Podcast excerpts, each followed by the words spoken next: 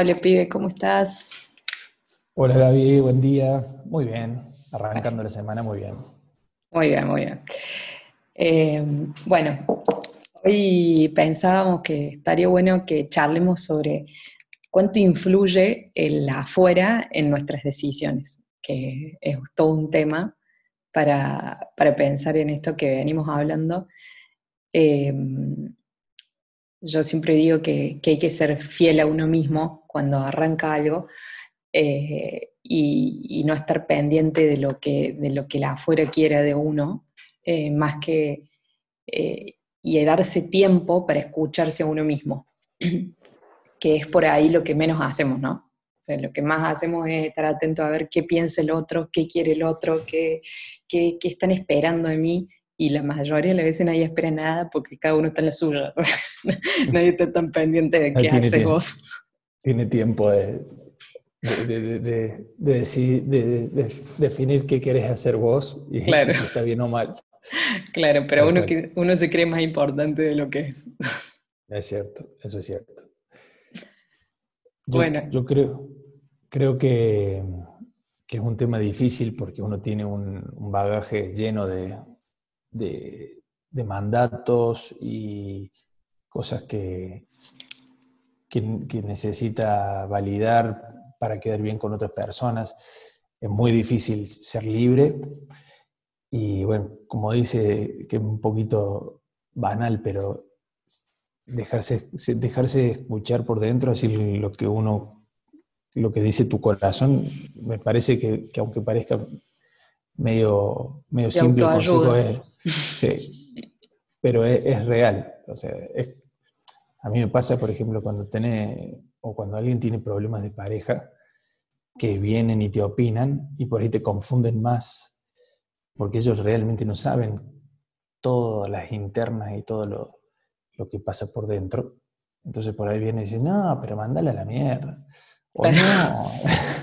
y voy a decir, pero no, no quiero hacer eso. esa influencia por ahí te, confunde más lejos de, decirte que te está dando una mano este tipo. Sí. Lo, mismo, lo mismo pasa cuando uno va a decidir, eh, por ejemplo, estudiar una carrera o pegar un timonazo en, en lo que uno está haciendo y por ahí le preguntas a alguien, che, vos sabés que estoy pensando en cambiar porque en realidad la arquitectura no me gusta, me gusta más tal cosa. Y el otro te dice, pero en esta te va bien. Y vos así, ucha. No, con este no tendría que haber. claro, ¿para qué le dije? Dice, pero si estás ganando bien y decís, sí, ¿qué tiene que ver? sí, sí, pero no soy feliz. Pero ya tenés armado todo. eso es clave, eso es clave. Y ahí te, das la vuelta y te volves y decís, sí, tiene razón. El que está mal soy yo. Em, yo creo que, que esto que decide los mandatos, a mí, yo siempre lo, lo grafico con, con, un, con, una idea en la cabeza, ¿no? Como que uno tiene una lista, una hoja con, con checklist. ¿no? Entonces eh, te dicen, eh, cuando vos sos chico, te van como escribiendo la lista y te la van, te la van anotando, entonces cuando vos ya te vas solo, te llevas la lista bajo el brazo y decís, bueno, esto es lo que tengo que hacer, digamos, este es el manual de uso de la vida. Entonces eh, vas por la lista, ¿no? Y decís, bueno, casarse, bueno, me voy a casar. Yo ya soy divorciada, o sea que ya, ya hice el check hice el check a casarse y también hice el check a divorciarse.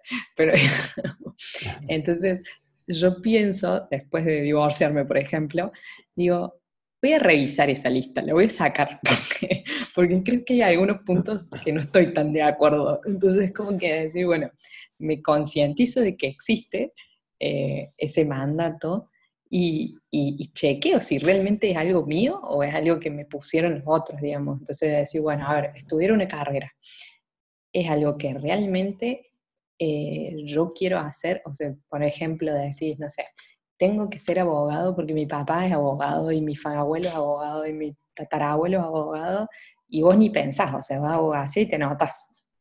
Eh, y, Pero no, pará, saca la lista, pensá, pensá y, y, y, pensá si vos sos igual que tu papá, pensá si sos igual que tu abuelo, pensá, o sea, realmente, eh, ¿por qué lo harías? y si realmente es algo propio. Además son cosas que se derrumban en un segundo.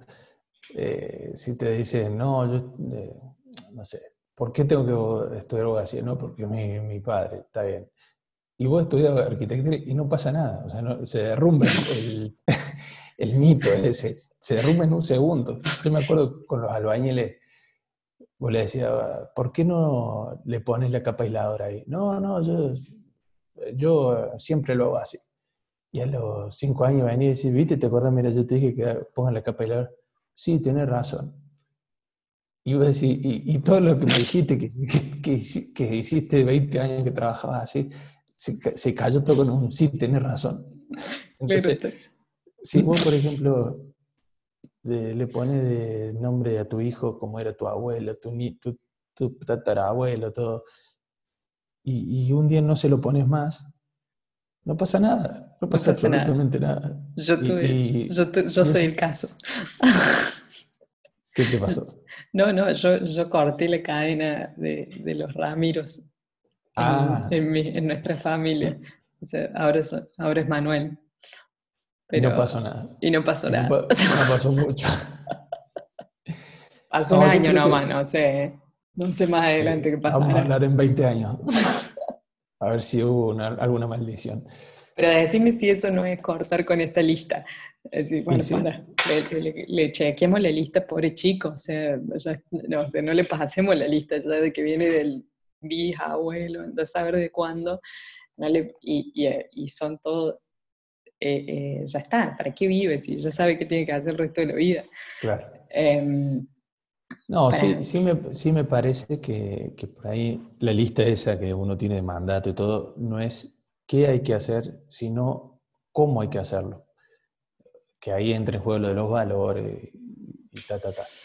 De que ponerle, no sé, la responsabilidad, eh, la generosidad, la, la, constante búsqueda de aprender, todo eso sí, sí es, un, es algo que uno extrae desde, desde, la infancia, desde la adolescencia, que te lo, que te lo van a empapar, siempre, siempre va a quedar en, vos eso, porque como dicen, que tu patria es tu infancia. O sea, todo lo que te van a influir ahí va a ser muy difícil de que lo, de que lo puedas cambiar eh, aún 30 años después de ser adolescente o, ya llegando a, viejo. Pero, pero que eso no se transforme en el, en el qué, sino en el cómo. Eso me parece que es importante. Sí, totalmente.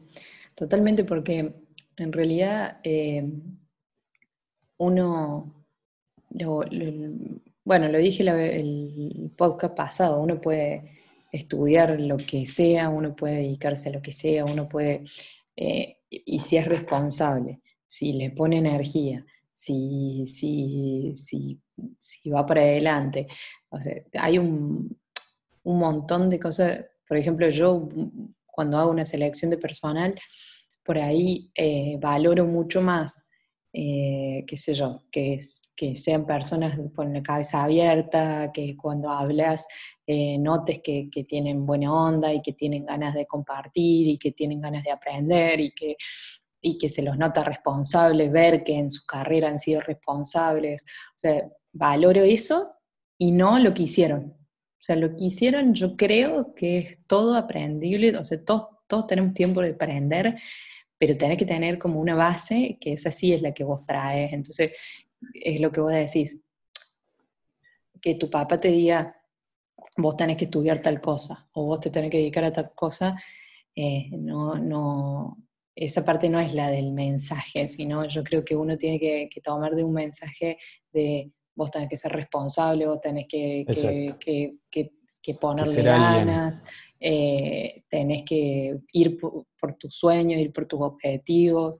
Eh, sí, y, tenés que aprender, o sea, no te quedes con lo que ya sabes. Eso quizá, quizá cuando, uno, cuando tus viejos te decían, vos tenés que estudiar una carrera, capaz que lo que te querían decir es, vos tenés que seguir aprendiendo y tenés que, tenés que ser mejor de lo que sos ahora, porque ahora sos, sos poquito, digamos.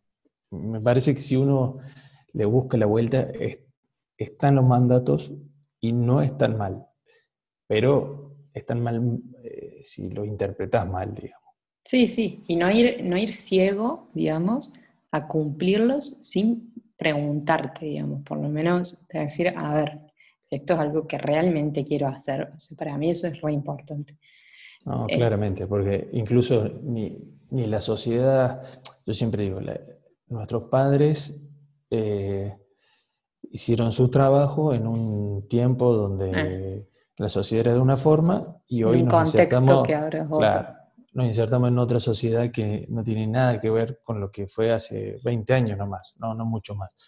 Entonces es muy difícil que hoy en día un padre te pueda dar un consejo de, de qué tenés que hacer, pero seguramente sí el cómo lo, lo puedes hacer, digamos, de que nunca, nunca pase por encima sobre otro, de que lo que hagas lo hagas con respeto, bla, bla, bla, bla. Pero digamos, es, muy difícil, porque hoy ya te digo, que hubiera sido, como dijiste recién, que hubiera sido de una mujer como vos a tu edad ya divorciada. Eso, eso eh, antes en una sociedad 20 años para atrás era más difícil de, de, sobrellevar. No, no, o sea, no, no se divorcia, básicamente, o sea, eh, todavía está ahí. Em, y, esto lo, lo, lo, vuelvo a enganchar con algo que dijiste al inicio, de que pocas personas realmente te conocen y realmente saben qué es, eh, quién sos en realidad. O sea, eh, porque incluso uno mismo por ahí no se conoce. Sí, sí.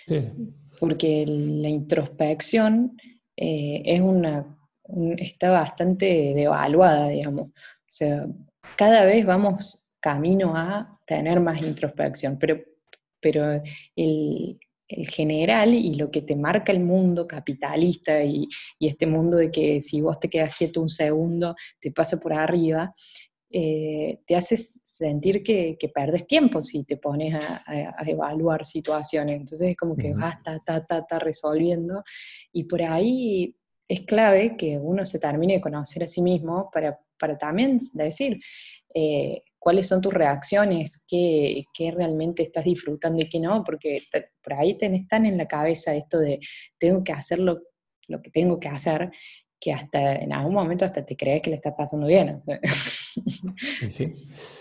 Eh, eh, bueno, ¿qué pasa? Que, es como, como decía recién, viene todo con tanta velocidad y, va, se van armando escenarios tan dinámicos que, por ejemplo, para mí eh, ni siquiera tener una casa para toda la vida es válido.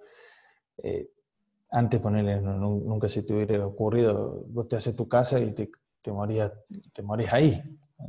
Hoy en día yo creo que eh, hasta eso hay que pensar, che, esta casa son para los próximos cinco años y después quiero ser otra persona porque yo voy a evolucionar, la sociedad evoluciona, mi familia se agranda, se achica, eh, cambia tanto el escenario que, tu cabeza, mi, cabeza también cambia tanto que yo creo que, no hay forma de, quedarse más o menos quieto.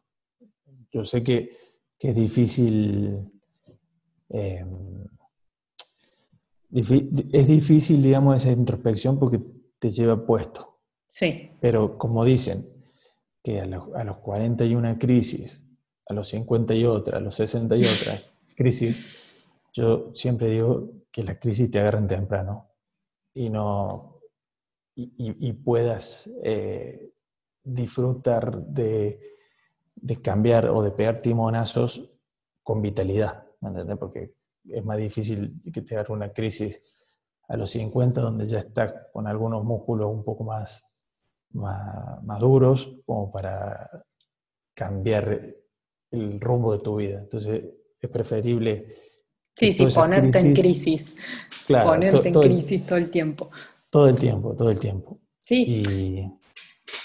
que, digamos, la crisis como sí misma no es una, porque tiene una connotación mala la palabra crisis, entonces por ahí uno piensa que es algo malo, pero la crisis es lo que, esto de, poner, de criticar, de, poner en, jaque muchas situaciones y creo que, en eso, ponele, yo me siento como una, eh, una experta en crisis. Mm. o sea, yo todo el tiempo, todo el tiempo, incluso ya se me pasa por el otro lado de que me pone, de, que, de que digo, bueno, ya está, relájate un rato. Está en crisis de, tantas crisis. Claro, relájate un poco, ¿entendés? Porque, ¿viste eso de que viví el día como si fuera el último? Sí. Bueno, es como que lo, lo tengo muy arraigado, entonces como que siempre lo pienso y realmente lo pienso realmente eh, para mí un día que no me divertí, un día que no me reí, un día que perdí. O sea, un día que, no, que no, sirvió para nada. Pero entonces, esto en la vida en general, no, no, no solo en la profesión, sino en la vida en general, digamos, un día que no, que no disfruté a mis hijos, un día que no, que no me reí con una amiga, que no le dije algo lindo a mi mamá, que no abracé a, mi pareja, o sea, eh, todas esas cosas son las que a mí me hacen completa, digamos. Son todos los, los, platitos que yo hago girar de mi vida, digamos. Em, es, que, es, que, es, que, ese es otro paradigma que se cambió, digamos, de, de que si, a ver, antes la idea era, eh, hago una carrera, tomo una profesión, tomo un trabajo y de acá a 20, 30 años empiezo a disfrutar de mis logros. Hoy en día que es una tendencia, ahora no, no, me va a salir el nombre, pero es, digamos, voy a vivir como, como millonario desde hoy. No, millonario, porque no, vas a poder tener acceso, pero digamos, eh, voy a comprarme la ropa que yo quiera, voy a... Con abundancia. Claro, voy, voy a ir a los restaurantes que yo quiera, voy a ir a... No voy a esperar a tener la plata para hacerlo, sino lo voy a hacer hoy digamos, porque, porque es como dice el dicho, que la, experiencia, pongámoslo como, como que la abundancia va a llegar, dice, como era la experiencia, es un peine que te llega cuando te quedas pelado. Esto, esto más o menos es así, la, riqueza o la abundancia van a llegar cuando, cuando no tengas para peinarte. Entonces, vamos a traer para adelante, vamos a empezar a disfrutar desde hoy con, con, pequeños gestos, que son estas cositas que decís vos, de pequeñísimas cosas que te hacen feliz, pero lo empecemos a vivir desde hoy, no esperemos, porque eso es una mentira y postergando para, para más adelante. Y, si, y si, digamos, lo que estás haciendo hoy te genera un peso, te genera un sufrimiento para, que, para después disfrutar, seguramente a vos ese sufrimiento, ese peso, se te hace costumbre y quizá el momento que tenés que disfrutar, ni siquiera te das cuenta que ya llegaste para disfrutar, porque la zanahoria se va corriendo, o sea, es así, hoy tenés esto, mañana vas a querer el doble y pasó el triple y así. Entonces, no, no, hay, un, no, hay, una, no hay una llegada. O sea, no es que llegas en un momento y dices, bueno, listo, ya está, descanso. O sea, yo creo que, que, no conozco una persona que haya dicho, bueno, listo, ya está, ya tengo todo, ahora me, me dedico a disfrutar. Entonces, si no tenés ese ejercicio de disfrutar diariamente. Entonces yo creo que, que, esto de, volviendo a lo, a lo, de cómo me influye a mí el afuera, eh, por ahí eso es otro paradigma que hay que derrumbar, de decir, eh, no hay un objetivo que te va a hacer más feliz o algo al punto al que vos vas a llegar que en ese momento vas a ser más feliz si no, si no aprendes a ser feliz todos los días y lo vas entrenando todos los días. O sea, creo que, es un entrenamiento. Yo, la, la Male, tu, mujer me, me prestó un libro o me compartió un video, no me acuerdo, que decía que la felicidad era la diferencia entre las expectativas y la realidad. y, y, me parece un, Increíble, excelente, ¿entendés? Porque si uno baja un poco las expectativas, empieza a ser mucho más feliz. Ah, sí, sí, sí.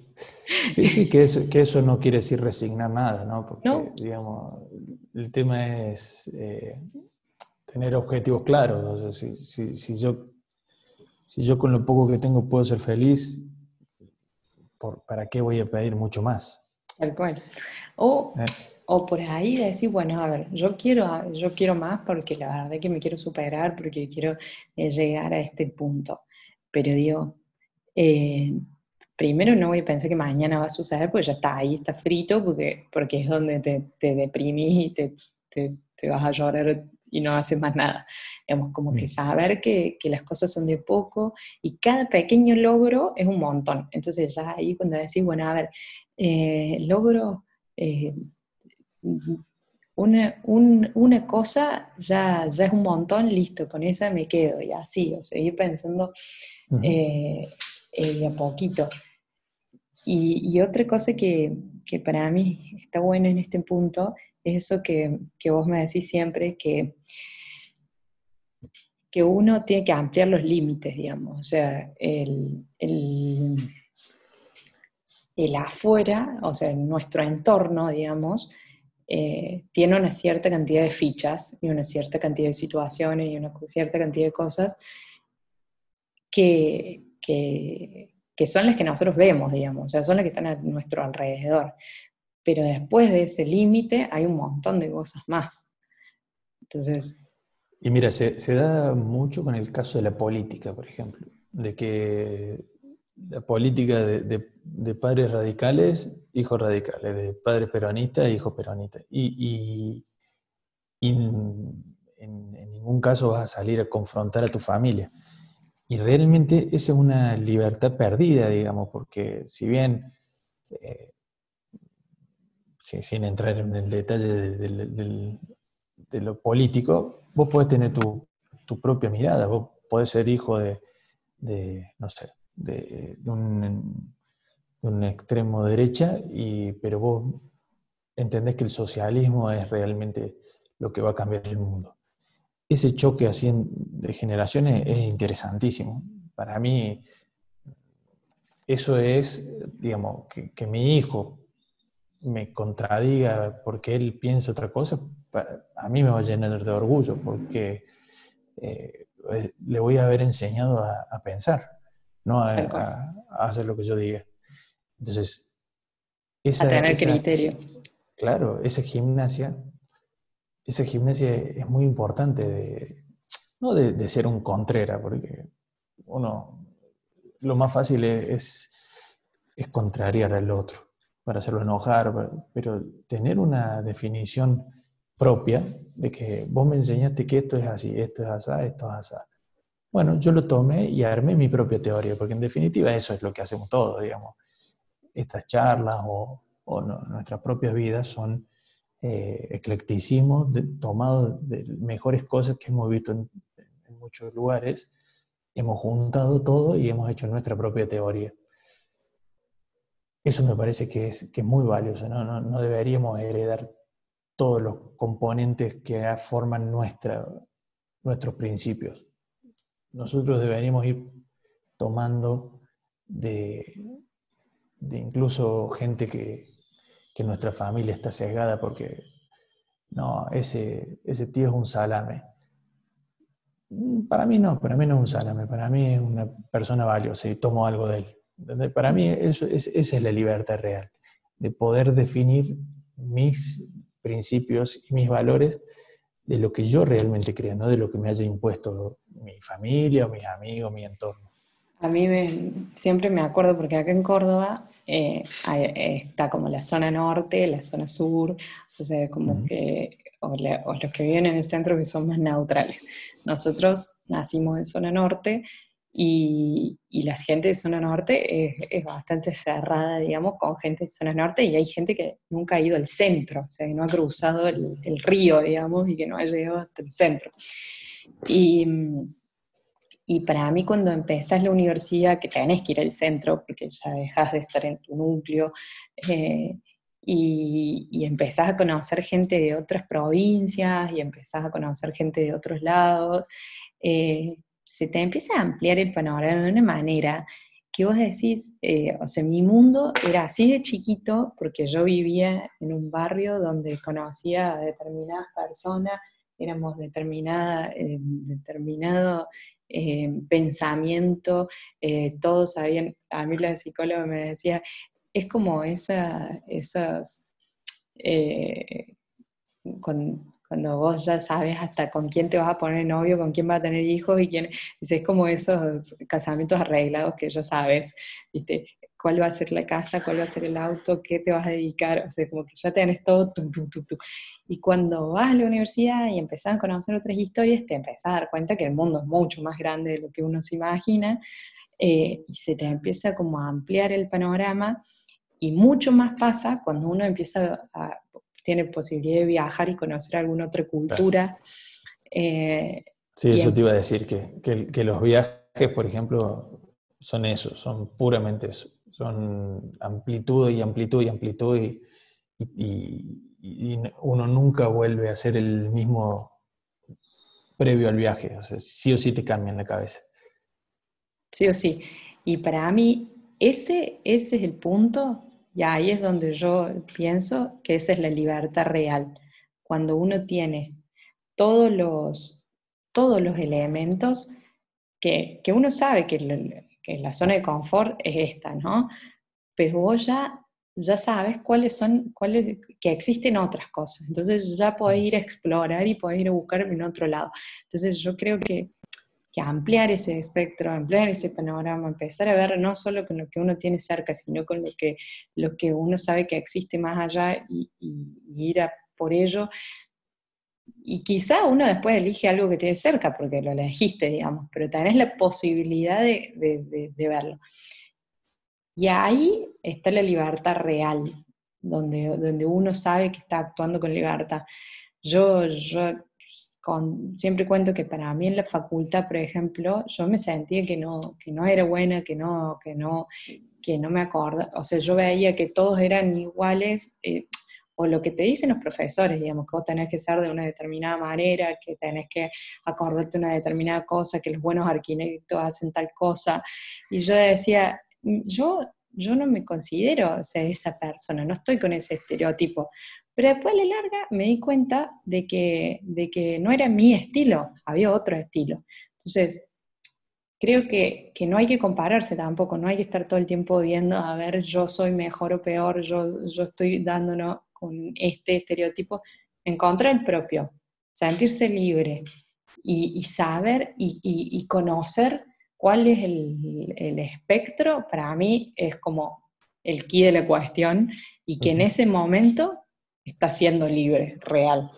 Que seguramente no lo somos del todo, eso seguro. No, no, no, eh, pero, pero un poquito más, más libre. Acerca. Sí. Exacto. Bueno, yo creo que estamos en, en, hora.